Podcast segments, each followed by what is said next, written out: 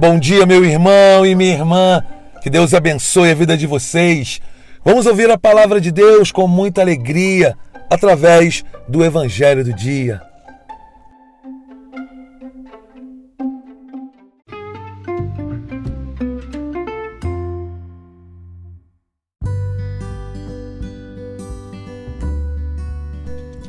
O Evangelho de hoje nos mostra aquela famosa cena dos discípulos de Emaús. Aqueles dois discípulos que caminhavam em direção a Emaús, uma cidade ali 11 quilômetros distante de Jerusalém, e o Senhor aparece para eles, mas eles não reconhecem. E ali eles vão contando para aquele estranho tudo o que havia acontecido. Eles vão se lamuriando, dizendo: Nós esperávamos que Jesus seria o novo Messias, que iria libertar Israel, mas ele morreu. Ele morreu e nada aconteceu. Meu irmão, minha irmã, nessa manhã, nesse dia de hoje, nessa quarta-feira da oitava de Páscoa, o Senhor quer falar ao meu coração e ao teu coração numa profundidade que precisamos estar de coração aberto.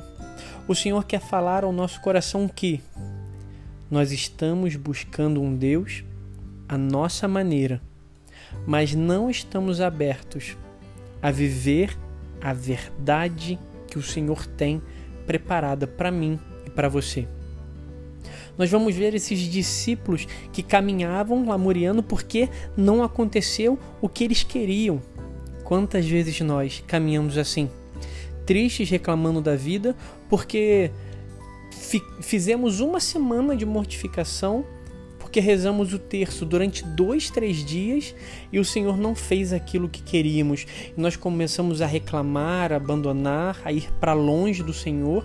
E aqui nós podemos ver que eles estavam indo para longe dos discípulos, estavam se afastando da igreja, se afastando daqueles que querem a mesma coisa.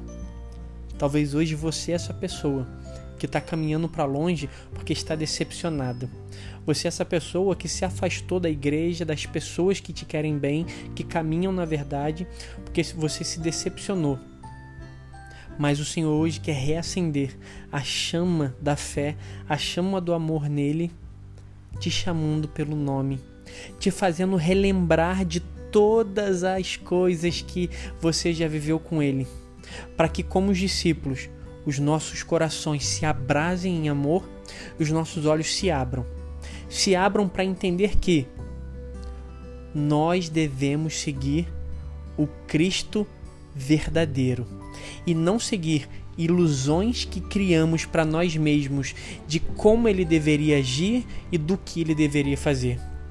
Por isso, peçamos hoje a graça do Espírito Santo de ter um coração aberto a viver a vontade de Deus e renunciar às nossas.